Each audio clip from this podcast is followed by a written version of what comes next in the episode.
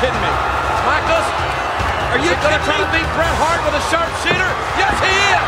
Hallo und herzlich willkommen. Entschuldigung. Alles gut. Hallo und herzlich willkommen zur vierten Ausgabe eures liebsten Retro-Wrestling-Magazins Headlock Cross Radio Nukular. Heute mit einer ganz besonderen Ausgabe, denn diese Aussage wird, Aussage, diese Ausgabe. So, also, wir sind zurück in Pockform. diese Ausgabe. Jetzt erstmal Werbung. Olaf, nicht lachen. Werbung. Achtung. Folgendes. Ihr wisst, normalerweise müsst ihr zwei Dollar zahlen auf Patreon, um diese Ausgabe zu hören.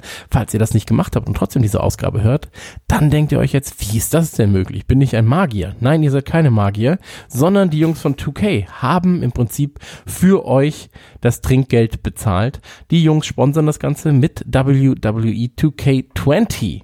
Und da gibt es drei Ausgaben von nämlich die normale Ausgabe, die Standardversion, dann die Deluxe Edition und es gibt Haltet euch fest, haltet eure Socken fest, wenn ihr Retro Wrestling Fans seid. Es gibt nicht die SmackDown 20th Anniversary Edition und alles ist ab jetzt vorbestellbar und ähm, ja, erscheint am 22. Oktober 2019. Ist das ein Ding, Olaf? Das ist der Wahnsinn. Ja, da schöne Grüße an die Kollegen von 2K natürlich, dass die hier sowas möglich gemacht haben, weil ich weiß genau, dass auch äh, sowohl eure Hörer bei Radio Nukular als auch unsere Hörer natürlich bei Headlock da äh, riesig Spaß dran haben werden, uns beiden Labertaschen hier so ein bisschen zuzuhören. Und du hast gerade schon WWE 2K20 angesprochen. Da war die neueste äh, Nachricht, die da noch reingekommen ist, war ja, dass es da eine neue Edition der 2K-Türme geben wird, nämlich mit Roman Reigns. Und ich weiß, einige werden jetzt buhen und so, aber die Türme, finde ich, die habe ich äh, sehr Wegen der Türme, nicht wegen, nicht wegen Roman Reigns. Nein, niemand würde Roman Reigns ausbuhen. Ne? Der ist ja neben Becky Lynch auf dem Cover von WWE 2K.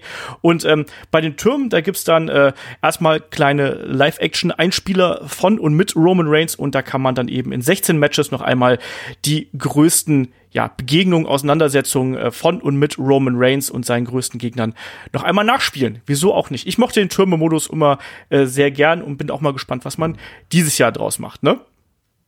Sehr gut. Freue ich mich. Vielen Dank nochmal an die Jungs von 2K, beziehungsweise direkt an WWE 2K20. Sagen wir eigentlich WWE 2K20 oder sagen wir WWE 2K20? Ich, ich weiß es gerade Sagen wir WWE, ich weiß es nicht. Wir, aber wir sind ja, wir sind ja multilingual. Wir sagen einfach WWE 2K20. Ja, WWE. Dann hast du auch noch, dann hast du auch noch so einen schönen Reim. WWE 2K20. genau das, ja. Irgendwie so. Multilingual ist ja, ist ja in. Englisch ist ja auch. Meine Mutter hat immer gesagt, äh, Englisch ist modern und so. Also, ist es das immer noch? Hat sie auch wirklich gesagt, modern und so? Ja, manchmal schon. Irgendwoher muss Sehr ich gut. ja meinen komischen Sprachrhythmus haben, weißt du? ja, jedenfalls Dankeschön. Ähm, deswegen ist das Ganze hier nicht hinter der Paywall. Daumen genau. hoch an die Jungs von äh, 2K. Wir begleiten jetzt quasi bis zum Release das Ganze in jeder Ausgabe ganz, ganz kurz mit News und ähm, dafür zahlen sie im Prinzip eure Trinkgelder. Ist das nicht schön? Ja, das ist schön. Und weißt du, was auch schön ist, Olaf? Sag's mir. Es ist schön, dich zu hören, zum einen. ähm, es war schön, dich anzufassen auf der Gamescom, denn das haben wir auch ganz, ganz kurz nur geschafft. Das stimmt. Ähm, wir waren ja beide auf der Gamescom, beide aber sehr, sehr beschäftigt. Und Natürlich. Haben wir uns nicht bei, haben wir uns nicht bei Nintendo ganz kurz gesehen? Nee, bei Microsoft haben wir uns gesehen. Stimmt, bei Microsoft haben wir uns gesehen, aber bei Nintendo doch auch, oder? Nee, bei, und ich glaube bei THQ Nordic oder so. Da bin ich einmal kurz an dir vorbeigerannt. Du warst äh, busy im Gespräch und ich war auf dem Weg zur nächsten Präse zu Präse. Okay. ja, äh, war jedenfalls ähm, ja typisch Gamescom äh, sehr viel bequatschen, sehr wenig Zeit für äh, wichtige Dinge. Aber jetzt sind wir hier zusammengekommen, um im Prinzip den vierten Wrestler, ja, eigentlich meine Nummer zwei, aber den vierten Wrestler in unserer Reihenfolge. Die erste Folge äh, handelte äh, von Undertaker, vom Undertaker. Richtig. Die zweite Folge war The Rock, die dritte Folge war Shawn Michaels und jetzt sprechen wir im Prinzip mit einem äh, größten Widersacher oder einem der größten Widersacher von Shawn Michaels, beziehungsweise wir sprechen über den größten Widersacher. Wir sprechen leider nicht mit, mit ihm, sondern nur über ihn. Ähm, die Rede ist natürlich vom einzigartigen Brad the Hitman Hart.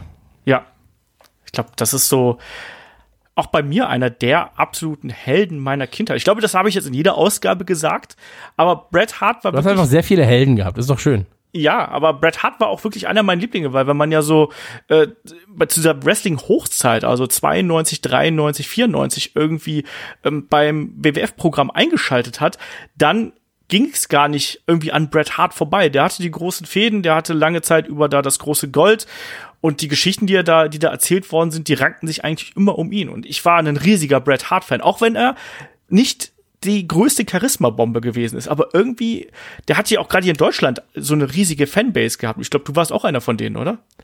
Ich war auch einer davon. Ich war immer großer Sympathisant, ähm, Fan ein wenig, aber er stand in meinen Augen immer noch in seinem, im Schatten von seinem Bruder, von Owen Hart.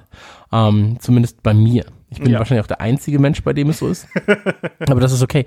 Weil mir ist aufgefallen, ich habe mich jetzt auch vorbereitet natürlich wieder auf den Podcast und mir ist aufgefallen, das, was du gerade gesagt hast, zwei Dinge möchte ich kurz ähm, reinwerfen. Okay. Wirf Zum ein. einen ja, ich fand auch jetzt, als ich die Sachen nachgesehen habe, dass er gar nicht der krasse Charismatiker war, nee. für den ich ihn gehalten habe. Ich habe das immer so im Hinterkopf gehabt. oh, das war so ein Charisma. Er ist reingekommen, ich hatte direkt gute Laune, aber das war gar nicht so. Ich habe das jetzt gerade gesehen und er war schon immer ein bisschen hochnäsig.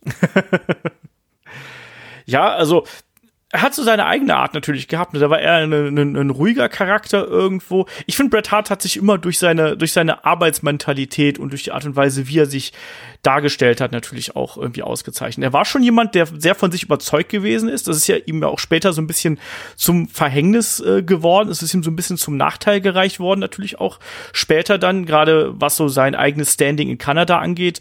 Ähm, da gab es ja dann auch äh, diverse Diskussionen drüber. Aber ja, also die, die absolute Charisma-Bombe war er nicht.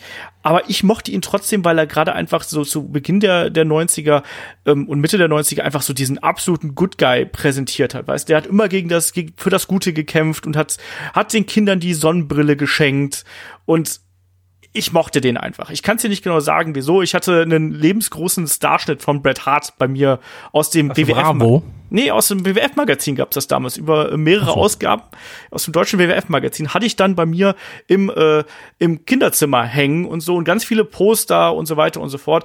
Auch wir sind ja hier beim Retro-Podcast, da darf man auch peinliche Geschichten erzählen. Ähm, ich hatte damals in meinem Kinderzimmer, das aus irgendwelchen Gründen hatten meine Eltern eine Tapete ausgesucht. Soll ich dir sagen, was da drauf war? Bitte. Na, da waren kleine Bärchen und Herzen drauf. So. Okay.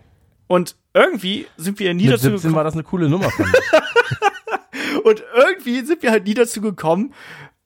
Ich habe nie daran gedacht, dass man das hier überstreichen könnte. Ich weiß es nicht. Auf jeden Fall habe ich stattdessen einfach dann irgendwann, als ich dann genug Poster zusammen hatte, habe ich dann einfach die kompletten Bärchen und Herzchen einfach mit Dingen überklebt, mit Wrestlern und so weiter und so fort. Und dann war halt, die waren die Bärchen weg und dann waren halt die ganzen großen Bären da, so ungefähr. Um, okay, aber du hättest ja auch einfach die Herzen bemalen können mit dem Totenkopf. Dann hättest du das Bret Hart Logo gehabt. Stimmt, aber dafür hat's äh, bei mir künstlerisch nie gereicht, muss ich äh, zugestehen. Ähm, aber ich habe auch noch eine, eine schöne Erinnerung an Bret Hart übrigens. Also ich habe ich hab ihn damals als Jugendlicher einmal live gesehen.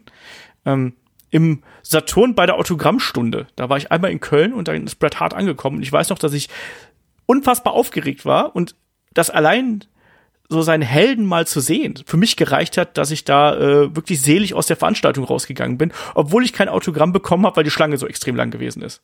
Ich wollte sagen, wie lang war denn diese Schlange scheinbar? Also wenn wir in Köln vom Saturn reden, ist wahrscheinlich der in der Innenstadt, der da seit 35 Jahren ist. Ich glaube, es war der am Hansaring, glaube ich. Okay. Der, also der große Saturn, meine ich, war das. Mhm. Also der, äh, und der war, der, das war halt eine ewig lange Schlange. Und ich weiß, dass alle anderen meiner Freunde nicht die großen Bret Hart-Fans gewesen sind. Und ich glaube, wir wollten ins Kino. Ich glaube, ich weiß es nicht, zu der Zeit wahrscheinlich Dracula tot, aber glücklich oder sowas. Ähm, und dann, ja, habe ich gesagt, komm, guck mal einmal ganz kurz, habe mich einmal kurz gefreut und dann sind wir weitergegangen. Schade. Ende der Geschichte. ich dachte, es wäre noch irgendwas passiert, dass sie gesagt hätte, wow, in 30 Jahren wirst du auch im Ring stehen. Nee, ich habe ihn ja leider nicht getroffen, weil ich bin ja nicht drangekommen. Also von daher ja, ja. Äh, gibt's da keine Geschichte. Ich habe ihn hinterher noch mal gesehen, als, als er quasi auf den Ausläufern seiner äh, WCW-Karriere gewesen ist. Also wo er mit einer Gehirnerschütterung noch mal äh, bei einer Deutschlandtour dabei gewesen ist und sich auch entschuldigt hat dafür, dass er nicht antreten kann und wo es dann äh, auch noch mal eine kleine Rede zu Owen Hart gegeben hat, der äh, da vor kurzem gestorben war und solche Sachen. Es war sehr emotional. Deswegen, also ich habe sehr viele emotionale Erinnerungen eigentlich an Bret Hart und genauso auch an die vielen Matches, die er bestritten hat. Okay. Also eine meiner größten Erinnerungen ist, dass ich früher immer mit meinem Vater auf Trödelmärkten war. Und ähm, war super cool. So, man läuft halt rum, sucht nach äh, C64 und Amiga-Spielen und wenn man dann zu Hause ist, dann, ah, jetzt installieren wir das und dann starten wir das und spielen das. Ja, das wird so cool. Und ähm, das war aber auch die Zeit, wo es halt so super viele Fake Wrestling-Shirts und, und Ja. Wrestling ähm, Spiegel. Spiegel, also gibt's heute gar nicht mehr. Ich habe auch mal geguckt, bei eBay gibt's so einen Spiegel. Ich hätte gerne so einen Spiegel von Bret Hart oder von Owen Hart. Ähm, um den an meinem Arbeitsplatz zu packen. Aber das war quasi ein kleiner Spiegel, ich sag mal DIN A4, vielleicht ein bisschen größer. Und da war im Prinzip draufgedruckt einer der Wrestler. Ja. So dass der Spiegel eigentlich wieder obsolet war, weil man eh nichts gesehen hat. Aber, aber von der Theorie her war das halt eine coole Idee. Und ähm, sowas gab's immer. Und das ist halt eine meiner Erinnerungen, dass ich auf diese Trödelmärkten war. Ich habe ein Lex Luger-Shirt gehabt, ich hatte ein Doink-Shirt, ich hatte ein ähm, Bam Bam Bigelow-Shirt. Nur die großen Stars, ja. Ja, also alles, was irgendwie Rang und Namen hatte zumindest. Ich hatte so einen Ähm. Spiegel mit dem Ultimate Warrior. Okay. Ja, Meine ich. das, so ein Spiegel war, das war damals ein Ding, ne? Total. Ich habe ich hab das garantiert auch bei uns. Also ich hab- komme ja vom Dorf irgendwo und ich bin mir sehr sicher, dass ich das irgendwie auf der Kirmes oder so gekauft habe bei uns, wo dann auch Genau, Kirmes war es auch immer. Warte mal, ich gucke mal schnell nochmal bei Ebay. ich habe bei Kleinanzeigen halt meistens geguckt, aber ich gehe jetzt mal auf das große Ebay und suche mal nach WWF wahrscheinlich noch besser, ne? ja, Und dann wieso? Spiegel. ja, WWF Bret Hart oder sonst Oh! irgendwas. Was? Okay, Bruder. Hier sind 30 Spiegel für 400 Euro. Aber hier sind auch einzelne Spiegel. Okay, ich habe bei eBay Kleinanzeigen hab ich geguckt. Hier sind auch tatsächlich die ersten beiden sind genau die, die mein Bruder und ich hatten. Äh, hier ist der steht hier auch einfach cooler Bret Hart Hitman Spiegel. Ja. Das ist Endlich. ein cooler Bret Hart Spiegel, nicht irgendeiner, ist ein cooler. Das ist wichtig. Ähm, Gibt's das von Owen Hart auch? Gab's? Ich, hab, ich kann mich nicht ich erinnern. glaube, ich glaube, Owen war damals nicht groß genug, so um so coole Spiegel zu haben. Ich glaube, da hat man eher auf die äh, bekannten Namen so gesetzt. Guck mal, also wenn wir sprechen jetzt ja über so einen Zeitraum, keine Ahnung, 93, 94, 94 ist Owen natürlich gerade so durchgestartet, aber ich glaube, der war da auch, der war ja auch fast nur, als er richtig groß geworden ist, war eigentlich nur Bösewicht. Also von daher, weiß nicht. Ich glaube, Ja, das gibt's schon. nur. Es gibt einen Funko Pop von Bret Hart. Gibt's hier unterschrieben von Bret Hart für geil. 125 Euro. Das ist schon cool. Ja, erstmal markieren und dann äh, für später erstmal, äh, ne? 3, 2, 1, Ja, 1. was heißt denn markieren? Kann man ja jetzt einfach kaufen. Warum auch nicht? Ich muss sagen, also ich habe auch noch so, also wenn, wenn ich jetzt mal, wenn ich mich nach meiner ersten Bret Hart Erinnerung äh, fragst, dann ist das bei mir äh, WrestleMania 6, ähm, das Match gegen die äh, Bolschewiks damals, wo äh, ja dieses Geräusch, äh, was was ertönt ist, als äh, ich, ich glaube, es war ähm, Jim Neidhart, äh, ähm, äh, der hat, glaube ich, äh, Nikolai Volkov von hinten niedergeschlagen und das Mikrofon hat so beim Singen der Nationalhymne so ein ganz lustiges Geräusch gemacht und dann dieser Okay. extrem kurze äh, Kampf zwischen den beiden Teams, den äh, dann die Hart Foundation auch sehr, sehr flott gewonnen hat ähm, und dadurch dann auch sich quasi den Weg wieder geebnet hat, ähm, um ja den, den Tag Team Title sich wieder zurückzuholen damals. Also das ist so eine meiner ersten Erinnerungen und dann natürlich, ich glaube, da wirst du dich auch noch dran erinnern können, SummerSlam 91 gegen Mr. Perfect und das ist ein Klassiker, muss man sagen. Also da wirst du wahrscheinlich auch noch ein paar Erinnerungen dran haben, oder? äh, ja, ähm, generell Bret Hart ja eigentlich so ein SummerSlam. Äh, Mann. Also der Kampf gegen, äh, oder einer der beiden großen Kämpfe gegen Owen Hart war ja auch beim SummerSlam. Das stimmt, Und, das Cage Match damals. Genau. Und äh, SummerSlam, also we- wenn du, wenn du sagst, so ja, der Undertaker ist irgendwie so Mr. WrestleMania oder Mr. Mr. Groß-Event, der war, war Bret Hart schon immer so Mr. Mr. SummerSlam. Ähm, ich weiß aber gar nicht, warum das so ist. Jedenfalls, ich war ja nie ein großer Mr. Perfect-Fan. Das haben wir, das ist ein Gespräch, das in jeder Folge auftaucht, ich weiß. Ähm, aber deswegen ist es für mich auch kein Kampf, der jetzt also ja, es ist ein guter Kampf, aber es ist kein Kampf, mit dem ich jetzt emotionale große Dinge verknüpfe. So. Fair enough. Ich glaube, ja. das erste Mal, als ich Bret Hart gesehen habe, war ähm, eine, eine VHS-Aufnahme damals, als mir Wrestling so nahe gebracht wurde. Kann das sein, gegen Killer Bees oder sowas? ja, möglich. Im, im Tag-Team mit Jim Neidhart, oder? War das? Warte ja, ja, das war die Hart Foundation Bees. damals. Ja, genau. Aber warte mal, Killer Bees Heart Foundation? Das gab's, ne? Die hatten, Ja, ja, so, die hatten so gestreifte Hosen, oder? Ja, ja, ja, ja die, die gab's auf jeden Fall. Äh, Jim Brunzell und Ich sehe es gerade. Das ist ja super. War ein passables Tag Team, muss man, muss man dazu sagen. Mir fällt gerade der, der Tag Team Partner von äh, äh, Jim Brunzell nicht mehr ein, aber war auf jeden Fall, war auf jeden Fall ein gutes Tag Team. Aber für mich ging eigentlich die Zeit dann wirklich erst Ja, dann los. Killer Bees ist halt schon geil. Was seid ihr? B, ja, wir sind, jetzt weiß ich wieder. B, Bri. B. Brian Blair und Jumping Jim Brunzell, das waren die Killer Bees. So. ich kann es hier nicht auf mich, auf mir sitzen lassen, da ich das nicht mehr weiß. Oh Gott, ist das alles grausam, ey. Ja, also Aber ich sehe gerade alle Spiegel, die wohl gemacht wurden. Warte ich. Oh, Hulk Hogan hatte vier, scheinbar. oh ja. Aber das sind auch keine offiziellen, also das sind ja keine offiziellen. nee, überhaupt nicht. Das sind ja alle Bootleg-Dinger da Ja, gewesen. ja. Also kann man ja nicht sagen, das sind alle, die gemacht wurden, weil hier steht jetzt so alle, die gemacht wurden. hier ist auch einer, der ist einfach ein Au- Autogramm drauf gedruckt, also mit echtem Autogramm. ja, das wird sein. Aber das war früher so, ne? Da, war eine, da hing dann eine, eine Fußballfahne und daneben war ein Wrestling, äh, Wrestling, Wrestling-Spiegel. Total. Ich meine, wie gesagt, Bret Hart war eben auch damals, der war halt auch hier Mainstream angekommen. Der hat auch zig Bravo-Ottos gewonnen und so weiter. Also, Ja. das war eine, eine große Nummer hier in Deutschland. Der war einer der absoluten äh, Sporthelden. Also, der war ja auch, war der nicht auch auf der, auf dem Cover der Bravo und all sowas? Also, der war einfach hier überall. Und war, war ein, ein, äh, ein TV-Phänomen eigentlich, ne? Und war, war hier das Aushängeschild für die WWF und hat ja auch immer ein, gesagt, dass, dass ihm auch gerade die, die Fans in Deutschland, äh, insgesamt natürlich die Fans in Europa extrem viel bedeuten. Also der war da äh, jemand, der hier einen extrem hohen Stellenwert gehabt hat, auch durch seine Art und Weise. Ne? Und auch da vielleicht noch mal so ein bisschen zum Auftritt. Ich finde ja eigentlich immer so, das Outfit von Bret Hart ist ja eigentlich gar nicht so, wie man sich das ja so bei einem Wrestler vorstellt. Ich meine, die Musik war so okay, dieses Gitarrenriff, das hat sich dann irgendwie schon so eingebrannt, aber so seine Montur fand ich am Anfang erstmal so ein bisschen unsexy, weil die war natürlich, der war hieß ja damals auch teilweise die Pink and Black Attack wurde er ja genannt, Ja. aber gerade dieses rosa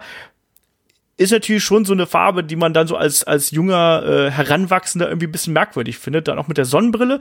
Ich habe mir immer gewünscht, dass ich so eine Sonnenbrille bekomme, hab's aber nie Ja, aber geschafft. jeder. Also, Ja, natürlich. Weißt du, wer eine hat? Sag's mir. Äh, Max hat eine. Ach, Ja, der hat die, äh, oder hat, hat er nur Bret Hart getroffen? Nee, er hat die Brille geschenkt bekommen. weil er in der ersten Reihe gestanden hat? Ich weiß es nicht. Vielleicht hat er auch eine Fähre und hat sie vom Nachttisch geklaut. ich weiß es wirklich nicht, ehrlich gesagt. Ich habe hab dir die Geschichte jetzt schon sechsmal erzählt und ich habe es immer wieder vergessen jetzt. ähm, aber wa- wa- was ich noch sagen wollte, weißt du, warum ich glaube, dass er auch in Deutschland so einen großen Erfolg hatte? Sag's mir. Wegen David Hasselhoff. Und du denkst dir jetzt, hä, wo ist denn da die Verknüpfung? Aber ich sag's dir jetzt ganz genau, ähm, ich weiß es nicht. Aber, also mein Gedanke daran ist, David Hasselhoff ist halt ein geiler Typ gewesen und hatte so Knight Rider und sowas. Und Ja. als ich ein Kind war, mochte ich Knight Rider, aber ich mochte auch Wrestling. Und plötzlich hat alles für mich Sinn ergeben, weil es war auch so schwarz, dunkel und Knight Rider, die Farben und sowas. Keiner, der das jetzt gerade hört, würde es nachvollziehen können. Aber für mich gehörten Bret Hart und David Hasselhoff immer, das waren für mich die größten amerikanischen Stars, die, die ich kannte. Alle Und da beide. gab's noch Bon Jovi und Michael Jackson. Ja, naja, Bon Jovi, ne? Und vor allen Dingen ist Bret Hart ist ja auch noch Kanadier. Das muss man Ja, ja, klar. sagen. Also das war, aber das war mir als Kind, war ich ja so Kanada, ja, keine Ahnung, Bruder. So, Das ist so äh, wie Bayern. Alberta, Kanada. Ja, ja, klar, was erzählt er denn da? Das ist doch alles amerikanisch. Natürlich. Ich meine, WWF ist ja auch ein extrem amerikanisches äh, Produkt gewesen. Und Ja. Ähm, ja, also Bret Hart, wie gesagt, Helde meiner, Helde meiner Kindheit und da auch da wieder, wenn ich jetzt da ein bisschen weitergehe, irgendwie so in der Zeit, ähm, WrestleMania 8 habe ich da immer im Kopf, das Match gegen, gegen Roddy Piper natürlich, dieser unglaubliche Fight, den sich die beiden besten Freunde geliefert haben mit Brad, Br- Br- Bret Hart, der sich da äh, eine Platzwunde zugezogen hat, also in Anführungsstrichen zugezogen hat. Ne? Ähm, ich liebe diesen Kampf bis heute. Ich finde den so gut und den haben wir auch schon mal bei uns äh, im Match of the Week besprochen. Der macht so einen Spaß heute noch und äh, einfach weil die, weil die Figuren da so gut zusammenpassen, wo die beiden sich echt da nichts schenken und auch ein ganz großes Drama einfach erzählen. Habe ich geliebt. Und dann, du hast es gerade angesprochen, England und Bret Hart, dann sind wir ja schon beim SummerSlam äh, 92 angekommen, hier gegen seinen äh, Schwager, gegen Davy Boy Smith damals im Wembley Stadium. Auch ein ganz großes Match, was, äh, was auch bis heute einfach ein Klassiker ist und vielleicht sogar der größte äh, SummerSlam Main Event, den wir, den wir jemals gehabt haben. Ich liebe diesen Kampf einfach. Kannst du dich noch dran erinnern? Äh, grob. Aber für mich war es damals sowieso so. Also man muss ja dazu sagen, Bret Hart, ähm, für diejenigen, die ich nicht, die ihn nicht kennen, ähm, ist ein Familientyp. So, also die Hart-Familie ist ja jetzt nicht nur einer, sondern das sind ja gefühlt 38 Leute. Mindestens, ich glaube, es sind sogar noch mehr. Ja, genau. Und ähm, also alle, die schon zu dieser Zeit groß waren und die hatten halt irgendwie alle dann untereinander Verknüpfungen. Ähm, du hattest den British Bulldog dabei, wie du gesagt hast, du hast Owen Hart dabei, du hattest ähm, Bret Hart natürlich dabei, dann hattest du auf einmal aber auch Stu Hart und seine Frau, also quasi die Eltern von Bret Hart, ähm, die dann immer am Ring standen, irgendwann als Owen und Bret sich äh, ver verzofft haben. Und das fand ich eigentlich viel, viel, viel, viel spannender, ähm, in der in der Geschichte. Also diese ganzen Familienfäden und der mit dem und der gegen den und so weiter und so fort. Ähm, dann war irgendwie der Schwager war Jim Neidhart war noch dabei. Der kam dann in die WWF irgendwann und dann ging's weiter und das fand ich halt super super spannend. So, also fand ich fand ich wie gesagt spannender als eigentlich ein Großteil der Kämpfe gegen andere Leute, weil eben dann noch so viel dabei war. Also allein der Kampf äh, WrestleMania 10 gegen äh, mhm. Owen Hart äh, ist für immer, glaube ich, mein liebster Wrestling-Kampf. Aber das beschränkt sich nicht nur darauf, dass der Kampf gut war. Das war ein schöner Kampf, aber die Geschichte davor und danach war noch viel, viel interessanter. Und als Kind saßt du da. Äh, wann war WrestleMania 10? Warte, ich gucke einmal ganz kurz. Du weißt äh, 94. Kopf. 94. Genau. Da war ich, da war ich neun Jahre alt, ja. Und für mich war das alles. Für mich war das einfach nichts, also das war alles echt für mich. So. Und das war damals so, dann war es ja so, ja, der Madison Square Garden, das ist so das, der, der größte, die größte, der größte Arena der ganzen Welt. Und jetzt so, ja, aber wie viel was rein? 20.000. So, also ist jetzt auch, ist auch nicht so viel, weißt? Ähm, aber es ist ja trotzdem so, dass es für dich, oder für mich damals war das so Amerika. So, das war so, das war riesig. So, das war ja. eine andere Sprache und ich war, wie gesagt, neun Jahre alt. Ich habe alles gar nicht richtig verstanden und, und, und nachvollziehen können. Aber dieser Kampf damals, das war einfach für mich der absolute Wahnsinn. Und das war der Wahnsinn wegen der Vorgeschichte, wegen des Bruderkampfes. Also ich hatte auch einen kleinen Bruder, der war drei Jahre jünger als ich, drei Jahre, drei Monate. Das heißt, wir haben auch immer gezofft und so weiter und so fort. Und ähm, das war für mich damals einfach ähm, das, das war mein GZSZ. So mit Total. schützenden Männern. So. Ja. Und ich wusste nicht, dass es GZSZ ist. Ich dachte, das sei alles echt. Und war wirklich so, oh, die armen Eltern. Oh Gott. Und dann war das natürlich auch Thema auf dem Schulhof, weißt du? Da bist du in der zweiten, dritten Klasse und ähm, hast Sammelkarten von deinen Wrestling-Stars. Und äh, das, das ist halt alles für dich ein großes Thema. Es gab halt lange Zeit nichts anderes als, als das Gespräch, ja, wer wird denn jetzt den Kampf gewinnen? Total. Kann ich vollkommen nachvollziehen. Ähm, Nochmal ganz kurz zurück hier auf die, auf die Familiengeschichte. Also, ähm, Bret Harts Vater Stu Hart ist ja mit, mit Helen Hart äh, verheiratet und die beiden haben äh, zwölf Kinder. Also Bret Hart hat elf Geschwister quasi, ne? Also ähm, und Owen Hart war, wenn ich mich nicht komplett täusche, der jüngste Bruder quasi aus der ganzen, aus dem ganzen Wurf, muss man so auszudrücken. Ähm, ja, und diese Geschichte der, der beiden, die war ja legendär. Das hat ja, das Ding hat ja auch ähm, hier Feud of the Year Awards gewonnen und keine Ahnung was. Das hat Owen Hart ja wirklich von einem ja soliden Mitkader äh, wirklich in den Main Event katapultiert. Die beiden haben zwar äh, ja sehr oft natürlich das, die, die Cards bestimmt und haben auch einfach durch die Geschichte, die sie erzählt haben und durch die Matchqualität, die sie abgeliefert haben, einfach da einen extrem hohen Standard gesetzt. Und wir sprechen hier wirklich auch von der Zeit 94, ähm, 93, 94, bis dann auch ein bisschen später noch, ähm, wo man dann gesagt hat, ja, da war WWF eigentlich jetzt nicht so geil, was das Wrestling angeht, aber gerade diese Leute, die aus dem, aus dem Hard Dungeon damals gekommen sind, da gehören ja eben Owen Hart, Bret Hart, ähm, auch David Boy Smith und so weiter, gehören da auch alle, alle zu natürlich ähm, die haben da wirklich das Produkt quasi bereichert durch gutes Wrestling. Ne? Also wenn wir jetzt ein bisschen weitergehen, du hast gerade den SummerSlam angesprochen, ähm, da haben wir im Main Event das geile Match zwischen dem Undertaker und dem anderen Undertaker gehabt.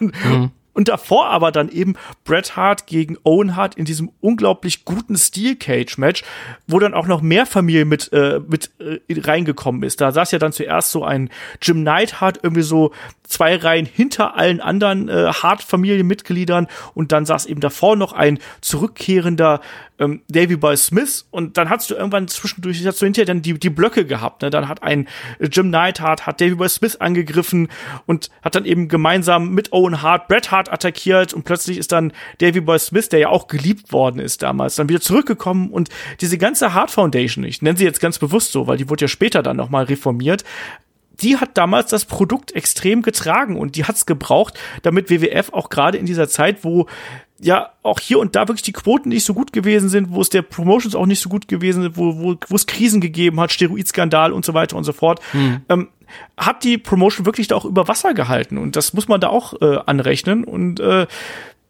für, wie gesagt, für mich war das, war das auch eine absolut bestimmte Fehde und deswegen, ich habe das immer absolut gefressen. Und ich war auch damals sehr froh, auch da eine lustige Geschichte, nochmal ganz kurz zurückgreifen, als damals Bret Hart seinen ersten Titel, also seinen ersten WWF Championship Belt von Ric Flair gewonnen hat, weiß ich noch, da hat mich dann ein, äh, ein Schulfreund, der damals, glaube ich, Sky gehabt hat, so Sky Satellit oder sonst irgendwas, der konnte sich die Shows halt immer sehr viel früher ansehen, als die im deutschen Fernsehen liefen, hat der mich angerufen und meint so, Olaf, Bret Hart hat gerade äh, Ric Flair gewonnen, der ist neuer Champion. Und ich so, das glaube ich dir nicht. Das glaube ich erst, wenn es hier im deutschen Fernsehen gelaufen ist und so. Doch, doch und so. Ja, das war, das war, da war es eine ganz große Nummer. Also ich, wie gesagt, ähm, Bret Hart war war einer meiner meiner absoluten Favoriten da. Aber er hat natürlich auch ein paar ja, ich sag mal, da waren auch ein paar Sachen dabei, die mir da natürlich dann nicht gefallen haben. Also wenn man das ja diese Fehde mit Bob Backlund danach erinnert, ne, diesem mhm. äh, Submission-Match. Ich weiß, du mochtest Bob Backlund. Ich glaube, wir haben da auch schon mal drüber gesprochen, oder? Ja, aber also ich hatte immer Angst vor ihm. Na gut, ich hatte Angst vor ihm, aber fand ihn auch ein bisschen geil. Also geil im Sinne von cooler Typ einfach. Weil der war halt einfach wahnsinnig. Ja. Also Bob Backlund war einfach wahnsinnig. So, der war für mich halt die ich hatte Angst vor ihm, weil er so unberechenbar war in seiner, in seiner ganzen Performance. Ich habe gerade nur nochmal nachgeguckt. Stu Hart, ja, also ähm, Bret Harts Vater, äh, unter Privates. Stu Hart war 53 Jahre lang mit Helen Hart verheiratet und zog mit ihr zwölf Kinder groß. Die vier Töchter der Familie heiraten später, heirateten später auch Wrestler. Von den acht Söhnen wurden sieben Wrestler, der achte Wrestling-Ringrichter. das ist auch so, okay. Tja. Krass. Eines aus der Art geschlagen. Ja. Ja, aber das ist halt wirklich, also die Hart-Familie ähm, ist ja da auch mit, mit, mit Schicksalen natürlich geschlagen irgendwo und äh, aber auch eben eine echte Wrestling-Dynastie, ne, die das Wrestling in Kanada extrem geprägt hat. Auch da die Beziehung zu WWF ist ja da auch ist zwar eine gute Beziehung irgendwo äh, über eine gewisse Zeit lang gewesen, aber auch da regiert natürlich extrem das Geld, was er, was er da auch noch mit, mit reingekommen ist. Aber ja, also Hart Familie absolut wichtig fürs äh, Professional Wrestling gewesen. Lass mir noch so ein bisschen weitergehen. Ich habe schon angesprochen hier, die Fehde mit, mit Bob Backlund war nie so, so absolut meins. Ähm, und dann gab es ja dann später auch noch die Fehde mit, ähm, mit einem Shawn Michaels. Die schwelte hier eigentlich schon immer. Ich meine, die beiden haben schon bei der Survivor Series 92 irgendwie Matches gegeneinander bestritten. Davor auch schon ein äh, sehr, sehr frühes Leitermatch, noch bevor Razor Ramon und Shawn Michaels irgendwie gegeneinander mhm. im Ring gestanden sind, waren es ja Bret Hart und Shawn Michaels, die damals, glaube ich, in einem, ich glaube, es war ein Coliseum Video, so ein, so ein, äh, so ein Ding irgendwie bestritten. Auch das sehr gut übrigens. Also es war auf mhm. irgendeiner Kaufkassette, die ich damals hatte, war das mit drauf. Und ähm, was hat für dich damals diese Fehde zwischen Bret Hart und Shawn Michaels ausgesagt? Ausgezeichnet? Ähm, meine Antipathie äh, der Fehde gegenüber, eigentlich. Okay. Also ich war wirklich so, oh Mann, ey, wir sind beide ganz schön cool. Warum? Oh Mann, das, kennst du das, wenn du wenn du Wrestler hast, die du magst und auf einmal sind sie im Lager, wo du bist so, oh Mann, nö, jetzt wirklich. das einzige Mal, dass ich wirklich immer mitgegangen bin, war bei Owen Hart, weil das war alles so, ja, jetzt ist er böse auf den. Ja, nee, jetzt bin ich auch böse auf die. Ach so, ja, nee, jetzt haben sie sich vertragen. Ja, jetzt finde ich sie auch wieder gut. so. Aber ansonsten war es für mich immer so. Äh, ich bin beim Wrestling aber auch wirklich so ein bisschen. Immer wenn ich Wrestling gucke, bin ich auf einmal wieder zwölf. So. Und ich, als ich die letzten Male beim, beim Wrestling war, habe ich halt vor allem die Leute auch beobachtet und das ist bei ganz, ganz vielen so, habe ich das Gefühl. Ja, natürlich. Dass wenn sie da sind, dann sind sie auf einmal so wieder zwölf und sind so, ja, der, Amerika der amerikanische Traum erlebt. so. Und irgendwie ist es halt sehr schön, das Ganze nachzuverfolgen. Aber man wird dann so ein bisschen irrational. So, man ist dann einfach so, ja, das ist jetzt so. Ich finde mich mit dieser Situation ab. Wie so ein Hund, weißt? Wenn ja. du meinen Hund jetzt in den Keller stellst, dann ist so, ja, dann lebe ich jetzt wohl hier. Dann ja, ist das so. Das, das ist ja das Suspense of Disbelief, wie man so schön sagt. Ne? Also irgendwann, wenn du richtig geiles Wrestling siehst und du lässt dich darauf ein, du lässt dich davon gefangen nehmen, dann bist du auf einmal in dieser Welt drin. Das ist ja auch egal, wenn das, wenn das gestellt aussieht oder wenn da manches übertrieben ist und sonst irgendwas. Dann, ist, dann willst du einfach von dieser Geschichte gefangen genommen, genommen ja. werden und willst dich auch von den Emotionen, die dann in der Halle sind, einfach mitziehen und mittreiben lassen. Das ist ja das Geile an der Sache. Das ist ja das Schöne am Wrestling. Ich glaube, das ist auch für ganz viele einfach ein Grund, weshalb sie Wrestling überhaupt schauen. Natürlich sind die Charaktere wichtig, da sind die Aktionen wichtig, aber vor allem die Emotionen dahinter. Das ist ja das, weshalb Wrestling so eine Anziehungskraft auf einen ausübt. Weißt du, das, da, daran erinnert man sich doch. Was ich erinnere mich doch nicht an den habe ich das ist jetzt wieder aktuelles geschehen, weil ich erinnere mich vielleicht nicht unbedingt an den an den an die fünfte krasse Aktion, aber ich weiß genau noch, wenn wenn diese eine Rückkehr gekommen ist, wenn diese eine Emotion in mir hochgekommen ist, dieser eine ja, ja, Augenblick, klar. das ist dann das, an was ich mich über Jahrzehnte erinnern kann und das macht Wrestling mhm. aus, ganz klar. Komplett. Ich, als ich da in dieser Halle war, jetzt, äh, mein Mann, das vor drei Jahren oder sowas, ähm, ich gehe sehr unregelmäßig zum Wrestling, nicht so wie du, muss man dazu sagen. Ähm, aber als ich in der Halle war, war halt auch so ein, ein, kleiner Junge da, der war so zehn oder sowas. Zehn, elf vielleicht. Und bei mir ist es mittlerweile so, für mich ist der Weg das Ziel. So, wer gewinnt, ist mir in den neun, ist mir in 99 Prozent der Fällen eigentlich egal. So, weißt? Mhm. Das war früher ein bisschen anders. Und bei ihm war es aber so, dass sein Held dieses Match verloren hat. Und er ist komplett wahnsinnig geworden, hat seinen Vater angemault. Warum nur? Warum? Und hat angefangen zu weinen. Und ich war so, oh Gott, das ist grausam. Aber irgendwie, er musste durch diese Emotionen durch. Und das war, das, das war schon interessant mit anzusehen. So, der Vater meinte auch so, ja, aber Schatz, die wissen doch vorher, wer verliert und wer gewinnt. das ist doch egal, aber er hat verloren. Warte mal ab, wenn du deinen dein, äh, Sohnemann zum ersten Mal mit zum Wrestling nimmst. Ja, ich glaube, das würde ihm gefallen, aber ich bin am überlegen, ob es dann so Rock'n'Roll äh, Rock'n'Roll Bash irgendwas Wrestling ist. Bash. Ja, so ein Wrestling Bash ist, wo einfach nur laute Musik ist und dann die ganze Zeit Brüste zu sehen sind. und, Leute, und dann kommt der Schlachter und macht irgendwelche Typen kaputt. Das wäre halt, dann, dann hätte ich Wrestling für ihn für immer versaut, glaube ich. Ja, oder noch viel, oder, viel oder interessanter gemacht. Ja, genau. sehr viel interessanter gemacht. Also automatisch Wrestling mit Brüsten gekoppelt, weißt du? Ja, stimmt und, und, und mit Schlachtern, die einfach alles machen dürfen, weil es echt ist. Genau das. Genau, ich habe natürlich auch, weil wir jetzt mal wieder zu Bret Hart zurückkommen, ich habe natürlich jetzt hier auch noch seine, seine Fehde gegen Jerry Lawler äh, vergessen, die ich auch ganz, also die war gut aus heutiger Sicht, weiß ich, weiß ich die zu schätzen, ich fand aber Jerry Lawler damals ganz furchtbar. Ich auch, ich fand ihn leider, ich, ich habe ihn nicht zu schätzen gewusst als äh, Talker. Ja. So, ähm, ich habe ich hab ihn immer nur als Wrestling, für mich war Wrestling damals super relevant und außerhalb dieser Familiendiskussion war es mir egal, wie gut sie am Mikrofon performen. So. Mhm. Und ähm, er ist halt einfach ein Performer am Mikrofon und ein okayer Wrestler. Ja, auf jeden Fall. Also bei mir war es. Für mich halt schade. Ja, also bei, bei, bei mir war es äh, sehr, sehr ähnlich. Also ich weiß auch noch, also wenn ich jetzt da wieder auch wieder in meine Gehirnwindung zurückgehe, ähm, ich weiß, dass der Jerry Lawler Charakter für mich kaputt gegangen ist in dem Moment, wo ich einen Druckfehler im WWF-Magazin damals entdeckt habe. Und da stand nicht Jerry the King Lawler, da stand Jerry the Kind Lawler. Und in dem Moment äh, habe ich Jerry Lawler nicht mehr ernst nehmen können. Und spätestens als er dann Dr. Isaac Yankem als seinen hauseigenen Zahnarzt irgendwie beim SummerSlam präsentiert hat, der gegen Bret Hart gekämpft hat, war es leider äh, für mich vorbei. Es gab das Kiss My Feet Match oder Foot Match. Ähm, das war auch nicht viel besser. Also ja, schwierige Geschichte, aber natürlich ist eigentlich so im Nachhinein war das eine gute Feder, aber eben nicht meins. Ähm, die Geschichte, es gibt ja auch noch andere lustige Fäden, also ich, auch da jetzt hier vielleicht nochmal so ganz aktueller Anlass, die Fehde gegen, äh, gegen Jean-Pierre Lafitte damals, gegen den Piraten, ne, wo ja. äh, der, Pir der Pirat ihm die Jacke geklaut hat. Ich würde sagen, er hat ihm doch die Jacke geklaut. Genau, genau. Und das, das war natürlich der Aufhänger dann für den Fehde. Aber im Endeffekt muss man dann natürlich eigentlich diese Fehde mit, mit Shawn Michaels, die ja dann ähm, mit, äh, mit, mit WrestleMania dann wirklich auch hochgekocht ist mit dem Iron Man Match, was es damals gegeben hat. Dieses über eine Stunde, dieses Ding. Oh, ähm, das war auch ein Ding, Alter. Dann geht er aus der Halle und heißt es, nee, es wird weitergekämpft und bist so, was? Alter, die haben eine Stunde, haben sie sich auf die Fresse gehauen. So, Shawn Michaels hat nicht aufgegeben aus dem, ähm, aus dem Sharpshooter heraus. Ähm, was willst du den beiden denn jetzt noch antun? So, also wie sehr sollen sie sich noch auf die Fresse hauen? Dann kam Bret Hart zurück und das war natürlich auch noch so, ja, jetzt, jetzt ist er wütend, so, ja. setzt wirklich drei, vier richtig miese Aktionen auf Shawn Michaels Rücken.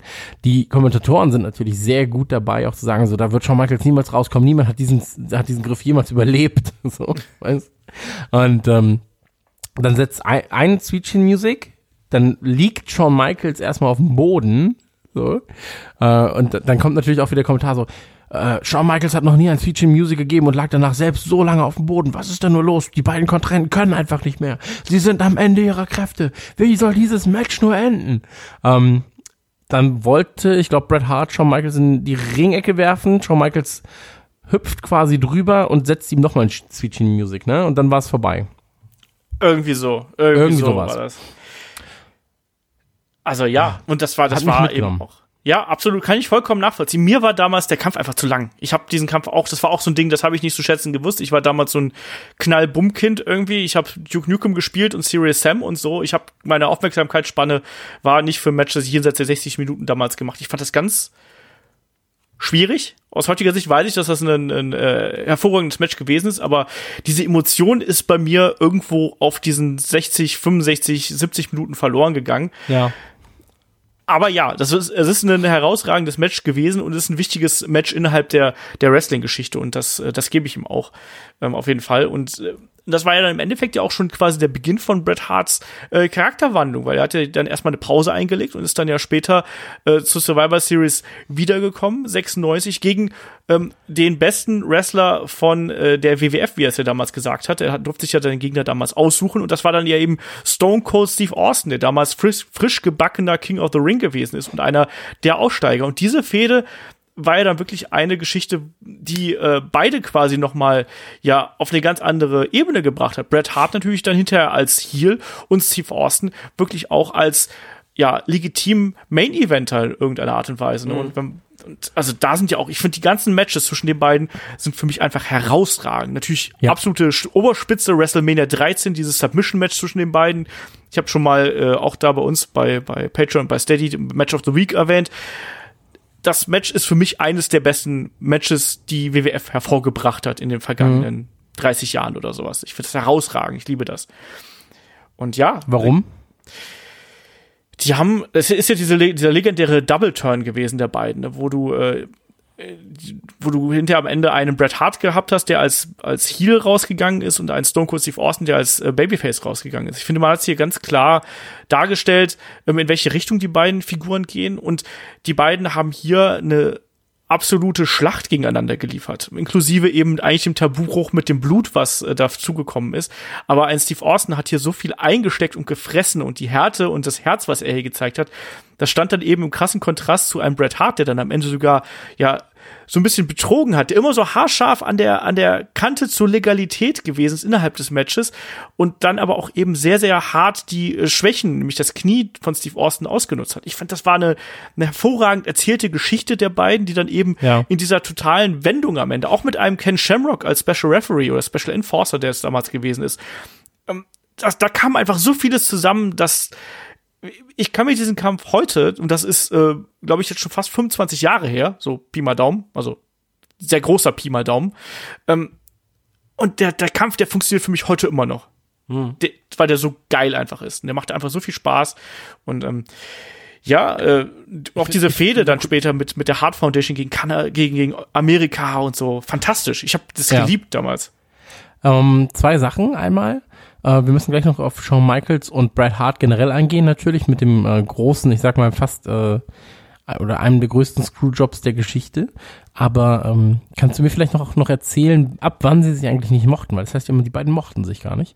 Und ähm, eine Sache noch, und zwar bei Bret Hart hatte ich immer das Gefühl, dass er die Rolle des Guten sehr gerne einnimmt, aber wenn er mal böse sein konnte, eigentlich mehr Spaß hatte. Aber das hast du ja eh bei ganz, ganz vielen, dass sie sagen, ja, eigentlich macht es schon mehr Spaß, böse zu sein. Ja, das glaube ich auch. Ich glaube, es ist, äh, ist für viele ein bisschen natürlicher, weil du keine Grenzen hast, so in dem, was du tun kannst. Also das ist zumindest das, was ich von ganz vielen Wrestlern gehört habe. Als, als Babyface hast du so ein relativ enges Korsett, was du eben machen darfst, während du eigentlich als Bösewicht, da darfst du alle Emotionen irgendwo rauslassen. Weißt du, darfst, du darfst, äh, darfst dich freuen, wenn du deinem Gegner schadest, du darfst auch freuen, wenn du, wenn du äh, gewinnst, aber du darfst auch genauso gut hinterhältig sein, du darfst die Fans verarschen, du darfst ähm, auch mal wütend sein und Dinge durch die Gegend werfen oder sonst irgendwas. Du hast einfach viel mehr Möglichkeiten da, um irgendwelchen Schabernack zu treiben. Insofern, ja, ich glaube, für viele äh, ist das einfacher zu spielen.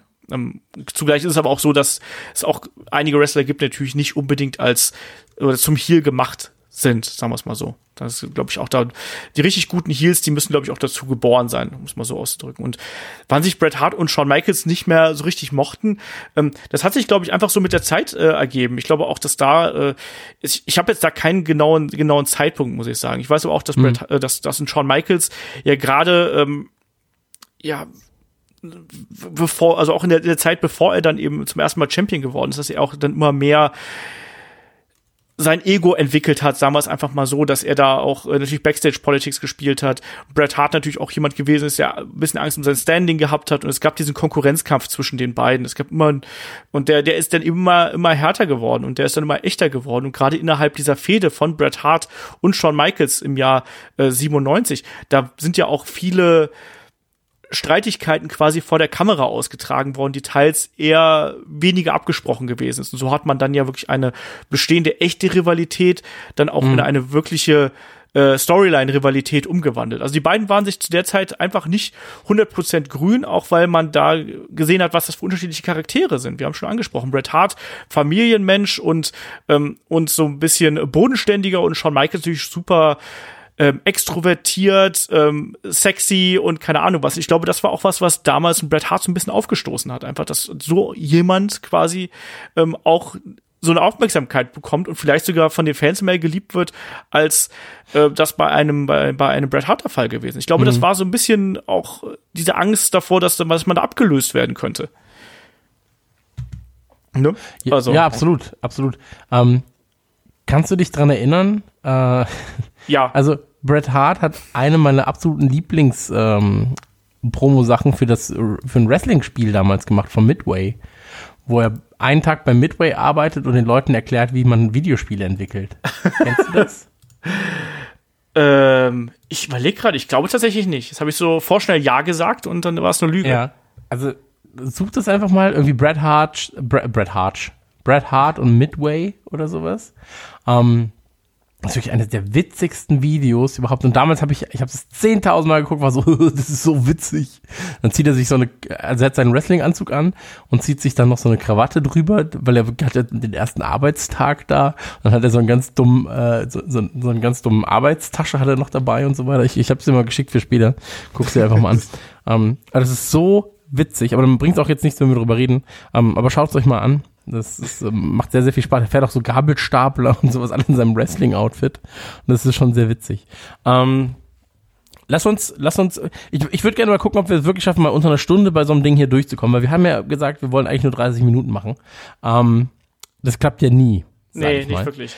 Ähm, einmal ganz, ganz kurz äh, als groben, großen einschneidenden Moment äh, den Screwjob erklären, was da passiert ist. Den haben wir eigentlich schon mal aus einer anderen Perspektive erklärt für Shawn Michaels, aber für diejenigen, die die Folge nicht gehört haben, können wir es jetzt noch mal ganz kurz erläutern zumindest. Dann äh, würde ich gerne über den äh, Tod von Owen Hart reden und was das mit der Hart Family gemacht hat und auch mit Bret Hart und Vince McMahon. Vince McMahon und Bret Hart natürlich eh immer schon, ähm, ich sag mal so, äh, nicht immer einig bei ihren Entscheidungen gewesen und äh, Karriereende ist auch noch was, was wir besprechen müssen. Ähm, aber lass uns doch vielleicht mal ganz kurz mit diesem Screwjob anfangen. Und äh, ich weiß, du hast die Geschichte, glaube ich, schon 25.000 Mal erzählt, aber magst du den Leuten eigentlich mal ganz kurz vermitteln, was denn der äh, Montreal Screwjob war und äh, warum es so ein einschneidendes Erlebnis war in der Geschichte der A, WWE und B, natürlich auch in der Geschichte von Bret Hart? Ähm, kleiner Verweis auch hier, wir haben zuletzt irgendwann mal einen Podcast zum Thema, äh, was wäre, wenn es den Montreal Screwjob nie gegeben hätte, gemacht. Auch da ist es vielleicht ganz interessant, äh, da reinzuhören. Ja, Montreal Screwjob, äh, wie gesagt, kennen, kennen glaube ich, die meisten, die Wrestling in den 90ern verfolgt haben. Survivor Series äh, 97 in äh, Montreal, Kanada. Ähm, da war es ja dann so, dass äh, Bret Hart noch Champion gewesen ist und dass aber, aber klar war, dass er äh, die Promotion verlassen würde in Richtung WCW. Die WCW ja damals der große Konkurrent und ähm, Bret Hart wollte aber nicht der, seinen Titel in äh, Kanada verlieren, sondern äh, hatte eben, ja, wie soll man sagen, äh, er hatte Angst um seinen Status, sagen wir es mal, sagen wir es mal so ganz ehrlich. Ähm, und es gab da einfach Querelen darum, wie man jetzt quasi den Bret Hart, den, den Titel von ihm loseist, dann in Richtung äh, Shawn Michaels. Bret Hart hat, hat irgendwie angeboten, dass man quasi an dem Abend das als ähm, äh, als Smonge oder irgendwas anderes, also unklares Finish da irgendwie enden lassen würde. Ähm, Zugleich hatte natürlich auch einen Vince McMahon Angst davor gehabt, dass ein Bret Hart einfach äh, ja verschwindet und den Titel mit rüber zur, zur WCW nimmt. Insofern, ähm, es herrschte da eine große Verwirrung, eine große Unsicherheit und ich will jetzt gar nicht komplett ausmalen, weil da kann man stundenlang drüber reden, über die ganze Geschichte. Man kann auch äh, sehr viele Schuldzuweisungen machen. Ähm, ich glaube, da haben äh, gibt's Schuld, Schuldbekundungen in alle Richtungen ja inzwischen. Im Prinzip war es dann am Ende natürlich so, dass äh, im Match ein äh, ja Bret Hart, äh, Quatsch, ein Shawn Michaels, ein Bret Hart in den Sharpshooter genommen hat und dann wurde der Kampf urplötzlich abgeläutet und das war der Screwjob, weil eben dieses Ende war nicht abgesprochen. Bret Hart hat seinen Titel quasi verloren. Ähm, und dann gab es eben den großen Eklat vor laufender Kamera. Bret Hart äh, spuckt äh, Vince McMahon ins Gesicht, macht das WCW-Zeichen ähm, und so weiter und so fort.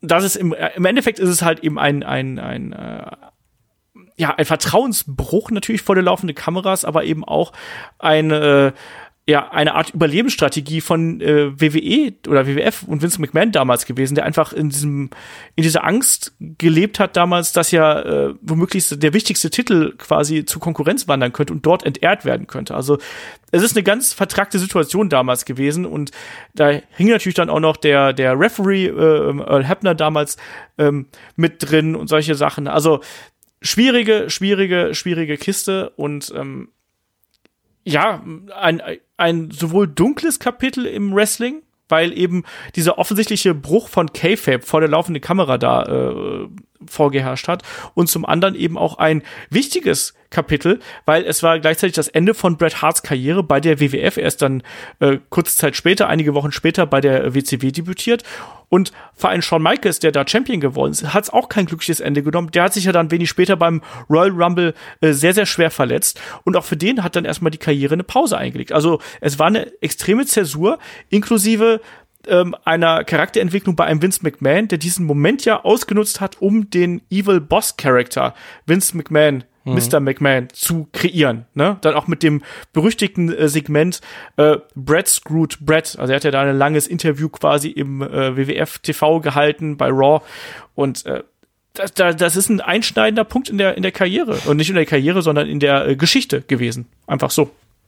Ja, absolut. Absolut. Und mir war das damals, wir haben auch darüber gesprochen schon im, im Podcast, also mir war es damals ähm, nicht klar. Ich wusste, dass es irgendwas Merkwürdiges, was da passiert, aber ich konnte es überhaupt nicht einordnen, als ich das gesehen habe. das mhm. war, das war sehr merkwürdig. Ich weiß gar nicht, hast du, wie hast du das damals verfolgt?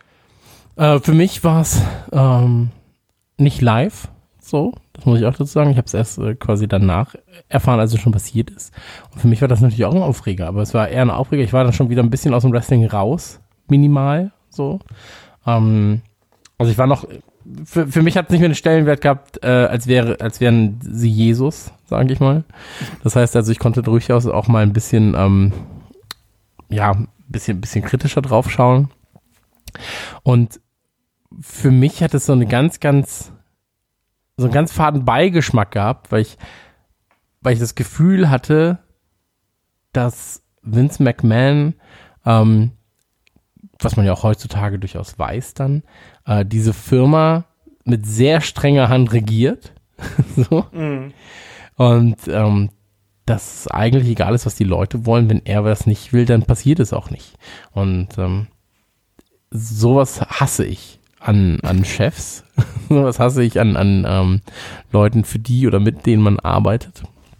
Und das war für mich ein ganz schneidendes, einschneidendes Erlebnis, weshalb auch dieser äh, böse McMahon-Charakter gut für mich funktioniert mittlerweile. das glaube ich sofort.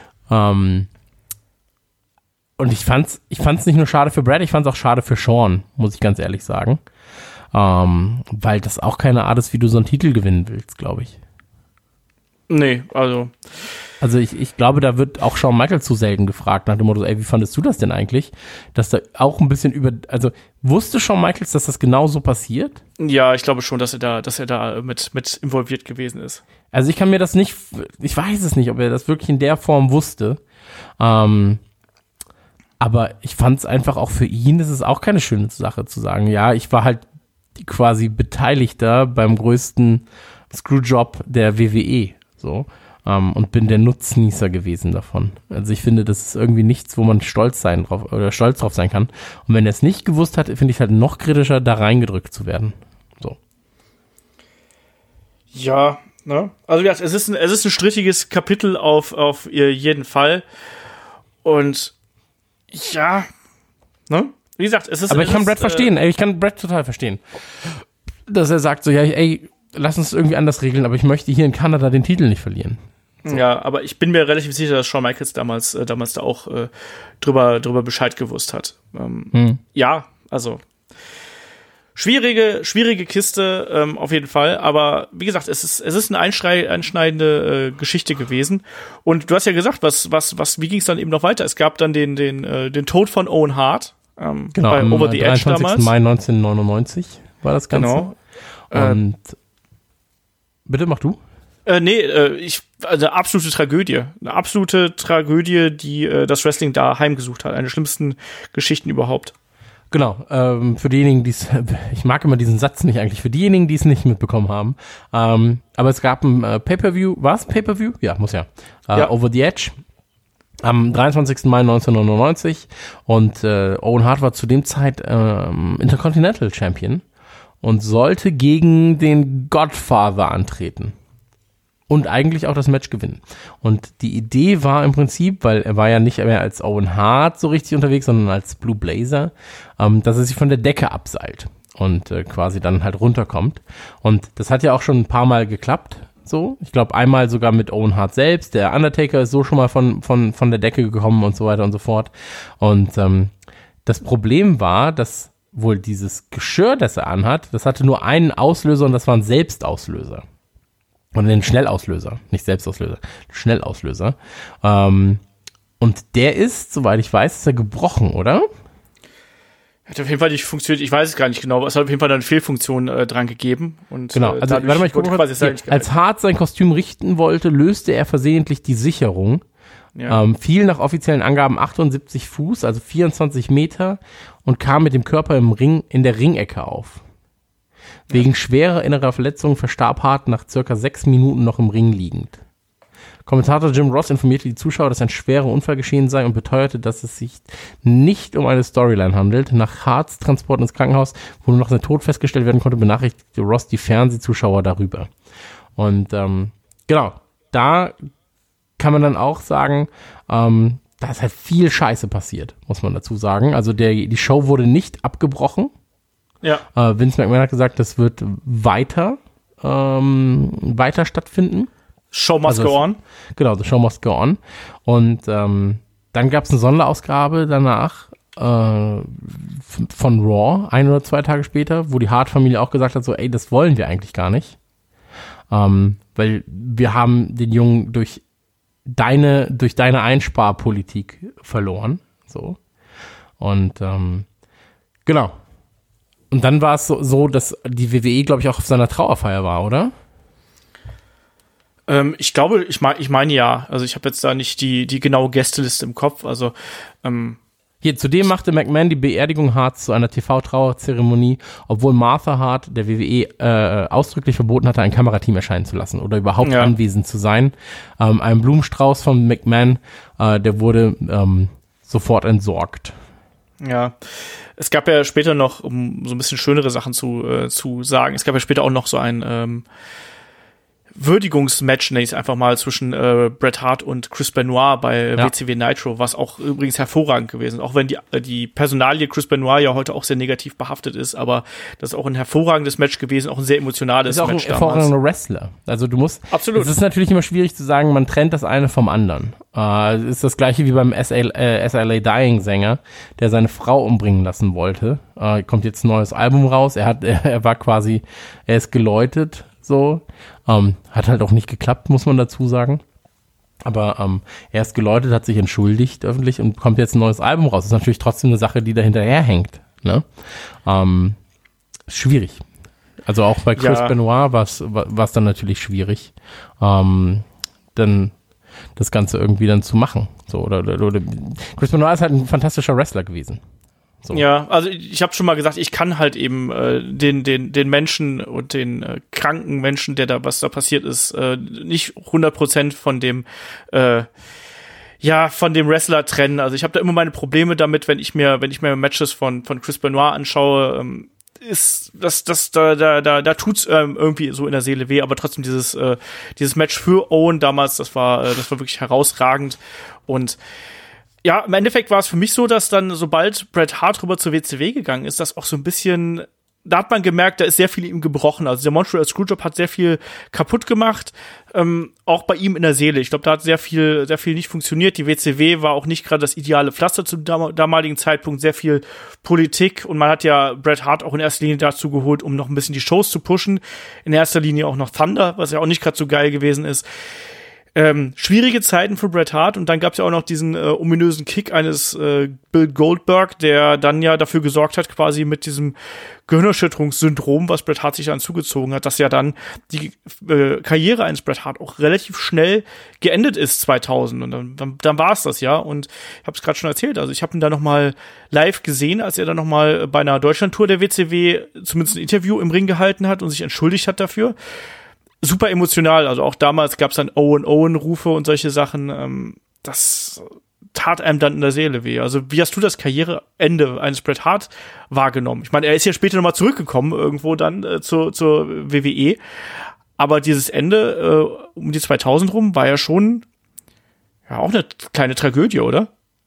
Ja, aber für mich war das damals nicht mehr so relevant bin ich ganz ehrlich. Okay. Also für mich war das, für mich war die Hochzeit die, in der ich so neun, zehn, also neun bis zehn Jahre alt war und danach ist es immer ein bisschen abgeflaut und ähm, ich habe für mich da keinerlei wirkliche Emotionen dahinter. So. Okay. Ähm, ich habe jetzt wieder ein bisschen, also ich folge ihm jetzt auf, auf Instagram und Co. So. äh, er hat ja jetzt auch mit Krebs zu kämpfen und so weiter und so fort. Und ähm, das verfolge ich jetzt schon wieder, aber aus einem gereifteren ähm, Standpunkt heraus, glaube ich. Ja, Und, das ähm, kann ich verstehen. Der, der, der Aspekt des, er hat aufgehört zu wresteln, klar, das muss er irgendwann. So, deswegen ist es halt für mich so, ja, irgendwie muss es enden und dann endet es halt so. Also es ist halt schade, wenn es halt so endet wie beispielsweise bei einem Owen Hart oder wie bei einem, bei einem Chris Benoit und so weiter. Das ist halt viel, viel tragischer, als jetzt zu sagen, okay, ähm, das Ende des entweder die Storyline oder das oder das oder das letzte Match gefiel mir nicht. Das ist noch was anderes. Ja, ich fand es halt eben schon heftig, weil es eben auch kein Ende gewesen ist, was quasi freiwillig äh, hm.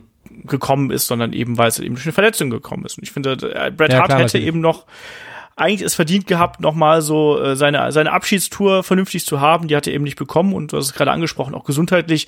Er hatte ja verschiedenste Arten von äh, von Erkrankungen inklusive äh, Schlaganfällen nach Motorradunfall, Krebs hast du angesprochen und so weiter. Also der hat's, der hat's auf jeden Fall nicht einfach gehabt. Auch da äh, ist ja jemand, der sich dann auch teilweise sehr äh, teilweise auch ein bisschen bitter natürlich zum, zum Wrestling geäußert hat und auch zur Vergangenheit geäußert hat. Das hat sich zuletzt ein bisschen wieder gegeben und so. Es gab ja dann auch mal die quasi Versöhnung äh, mit WWE und so. Also ja, ich, ich, wie gesagt, mir als, als wirklich äh, Bret Hart-Fan der nicht ganz erste Stunde, aber der zweiten Stunde, mir hat das damals so ein bisschen äh, in der Seele wehgetan und mir hat auch diese Entwicklung wehgetan, die Bret Hart dann genommen hat. Aber mein Gott, Wrestling ist nicht immer fair, das Leben ist nicht immer fair und manchmal äh, spielt das immer so. Ähm, so traurig das ist. Was ist denn jetzt so dein, dein äh, Schlussfazit zu, zu Bret Hitman Hart? Mein Schlussfazit zu Brad Hitman Hart ist, dass wir heutzutage vor allem Wrestler brauchen, die ein bisschen so die Position von Bret Hart wieder einnehmen. Ähm, das fehlt mir derzeit ein bisschen, muss ich sagen, aber das fehlt mir schon seit äh, längerer Zeit. Ähm, Bret Hart hatte halt für jede Generation so ein bisschen was, weißt? Die Väter waren mhm. dann damals gefühlt so, ey, das ist ein cooler Typ. So. Und äh, die Kids waren so, hey, das ist, das ist mein Vorbild. So, ich will diese Brille haben. So. Und die Frauen waren irgendwie so, ja, Mann, der sieht nice aus. das ist ein guter, das ist ein guter Sexmacher. Ein Sexmacher. ja. Er ist auch ein guter Familienpapa und so. Das ist ein ja, grundsolider Typ. Genau. Das ist ein Arbeiter. Ja, ist ein, genau, ist ein, so ein amerikanischer, oder mir ein kanadischer, aber für mich damals amerikanischer äh, Arbeiter. So. Und ähm, muss man sagen, mit öligen Haaren natürlich. Das und, stimmt. Ähm, also in meiner Top 5 Liste ist er auf jeden Fall immer dabei. Top 5 Wrestler aller Zeiten ist, Top 10 Liste Wrestler aller Zeiten ist er auf jeden Fall dabei. Top 5 Liste, äh, je nachdem, ob ich wieder so einen Bret Hart Heaper habe oder nicht. ja, ich rutscht er auch raus. ich habe äh, ja schon gesagt, was, was Bret Hart äh, für mich, für mich bedeutet. Also ähm, einer absoluten, absoluten Helden. Was man da aber noch sagen muss, äh, Bret Hart ist auch mitverantwortlich für eines der, äh, der schlimmsten ähm, Musikvideos äh, aller Zeiten, die es damals gegeben hat. Ich glaube, es hieß irgendwas mit Time to Say Goodbye oder sonst irgendwas. Diese ganz schlimme von dem, von dem äh, WrestleMania-Album damals, wo er so einen schnulzigen Liebessong äh, mitsprechen musste mit so einem ganz furchtbaren Refrain. Kenn also ich auch gar da, nicht. Es ist, es ist richtig grauenvoll, deswegen, also da ist er auf jeden Fall in den Top 5 der schlechtesten Wrestler-Musiken. Und äh, er hat mir, also auch da, das klingt jetzt wieder furchtbar pomadig irgendwie, aber er hat mir einfach auch äh, zur damaligen Zeit echt viele schöne Erinnerungen geschenkt. Egal, ob es jetzt halt eben diese, ähm, diese Schlacht von WrestleMania 9 damals mit Yokozuna gewesen ist, die Fehde mit, mit einem, mit einem Owen Hart, diese Geschichte mit Sto Stone Cold Steve Austin und da war furchtbar viel Schönes dabei. Auch die Zeit mit der Hart Foundation habe ich echt genossen. Insofern ähm, ein, ein sehr großer Teil oder ein sehr großer Bestandteil davon, dass ich heutzutage noch Wrestling-Fan bin, weil ich glaube, dass ohne Bret Hart wäre ich wahrscheinlich äh, nicht über die 90er Jahre äh, Wrestling-Fan geblieben, sondern wäre vielleicht früher abgesprungen. Insofern äh, absoluter, äh, einmal absolutes Hut ziehen vor Bret the Hitman Hart und ich glaube, damit können wir hier auch auf die äh, ja, Finishing Stretch gehen, oder? Ja, absolut. Ja, dann sind wir durch, würde ich sagen. Also wir können den Sharpshooter nochmal thematisieren. Äh, Den Sharpshooter. Kurz, Sharpshooter finde ich ist immer noch einer der geilsten Finisher der WWE-Geschichte. ähm, also in meinem Kopf war es immer so, das sind die größten Schmerzen aller Zeiten. Ähm, und er, er war auch mein Finisher neben dem Figure for Leg Block, ähm, wenn ich gewrestelt habe mit meinem, mit meinem Bruder. Das hat man ja früher gemacht. Man sollte es nicht tun. Don't try this at home. Aber äh, früher hat man das at home getried, sag ich mal. Ja. Und ähm, da war ich immer der Sharpshooter-Mann. Ich habe letztens noch so ein Internet-Meme gelesen und da stand irgendwie so sinngemäß, ähm, du bist nicht in den 90ern groß geworden, wenn du nicht einmal eins deiner Geschwister in den Sharpshooter genommen hast. Aber es ist de facto so, ja. ja, deswegen, das, it's funny because it's true. Ja, so war das damals. Also ich, ich mochte den Sharpshooter eben auch. Also ich finde, das war eine, eine Aktion, die hat gut äh, zu einem Bret Hart gepasst, dass er da nicht so einen äh, Haut drauf Finisher gehabt hat oder sonst irgendwas. Aufgabegriff hat immer gut funktioniert. Äh, der Sharpshooter generell hat ja eine gewisse wie du schon gesagt hast, eine gewisse Glaubhaftigkeit, irgendwie, der sieht schmerzhaft aus. Du kannst ihn quasi gegen jeden ansetzen. Es gibt eine gute Möglichkeit, um da äh, auch Konter draus zu zeigen und so. Also ähm, großer Fan vom Sharpshooter. Auch bei Sting jetzt zum Beispiel, hat den ja auch quasi adaptiert, ne? Der Scorpion Deathlock, den gab's ja, den gibt's ja auch. Also insofern, ja, pro Sharpshooter auf jeden Fall von meiner Seite. Sehr schön. Dann sind wir jetzt tatsächlich durch, weil ich wollte den Sharpshooter nicht außen vor lassen, weil für mich ist er einer der, ich sag mal, ähm, bekanntesten, wahrscheinlich sogar Finisher überhaupt, aber auf jeden Fall einer der Finisher, wenn du, ähm, wenn du nur einen Finisher kennst aus der WWE-Geschichte, ist es, glaube ich, der Sharpshooter. Das Oder hast du zumindest schon mal gesehen.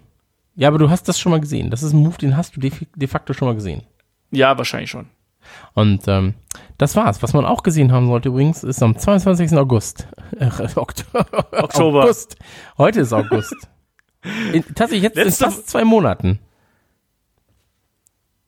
Ja. Hä? Ich dachte, du wolltest was sagen. Nee, ich wollte dich nur korrigieren, dass es im, äh, im Oktober ist. Ja, aber du weißt ja gar nicht, was Letzte ich Woche. sagen wollte. Ich wollte nämlich sagen, am 22. August findet das große Ringelpiez mit Anfassen statt, hier in meiner Heimatstadt. Aber das ist euch sicherlich egal, denn am 22. Oktober erscheint dafür WWE E 2K20 von unseren Kumpels von 2K. An die nochmal ein dickes Dankeschön, dass wir diese Folge aufgenommen haben und sie euch kostenlos zur Verfügung stellen. Die Jungs zahlen quasi das Trinkgeld, so dass ihr diese Folge kostenlos bei Radio Nukular oder bei Headlock auf Patreon hören könnt. Und ähm, Dankeschön dafür. Und äh, vielleicht, sieht, vielleicht sehen wir beide uns ja mal bei einem Livestream zu E WWE 2K20. Das wäre was. Weil dann können wir so eine Fehde auch mal nachspielen. Dann machen wir einfach neun Stunden lang Livestream. Oder Ich will zwei. aber nicht in Sharpshooter genommen werden. Ja, wir machen das so, wenn wir verlieren, dann muss der Verlierer dann darf er wirklich eine echte Aktion machen. Ich weiß nicht, ob ich das möchte. Okay, aber kannst du dir überlegen, das Kieselchen steht bereit. ähm, Ich bin gespannt. Ich brauche dann noch einen äh, passenden Ringnamen natürlich. Also ja, du bist doch, wenn ihr einen doch Ringnamen habt. Zirkusdirektor. Ja, Das haben wir doch schon geklärt. Deine Frau will doch mit einem Zirkusdirektor zusammen sein. ja, ja. Nur weil ich komische Sachen geträumt habe. Nee, äh, ey, ich sag dir nur, wie es ist. Ich sag dir das, was du mir gesagt hast. Ja, ich sollte dir vielleicht nicht so viel erzählen. Na gut. ähm, so, Freunde, das war's. Vielen Dank fürs Zuhören. Vielen Dank, äh, Olaf, dass äh, du und ich heute Zeit hatten. Das freut mich. und ich würde sagen, wir sind draußen. Ich freut's auch enorm. Genau, wir sind raus. Bis zum nächsten Mal. Macht's gut. Tschüss. Achso, wen nehmen wir eigentlich beim nächsten Mal? Weißt du das schon? Oh, ich weiß nicht, wen soll man da nehmen? Vielleicht schreibt ihr uns doch einfach mal, wen wir da nehmen sollen. Mach mal ein paar Genau. Vorschläge. Ich bin zum Beispiel für Dink. Wäre auch eine Doink, geile Dink. Reihe. Pink Einfach und so. Ja, aber ich finde die Reihe geil. Undertaker, The Rock, Shawn Michaels, Bret Hart, Dink. Also, vielleicht, vielleicht eine McFoley oder so. Ja, vielleicht habt ihr Ideen. Oh, McFoley, auch sehr, sehr schönes Thema. Und ähm, bietet sich auch an, Autor von tollen Büchern und so weiter und so fort. Ähm, haut rein, bis dann, auf Wiedersehen. Tschüss. So, das war doch eine schöne Sache. Das war eine runde und gute Sache, sag ich mal.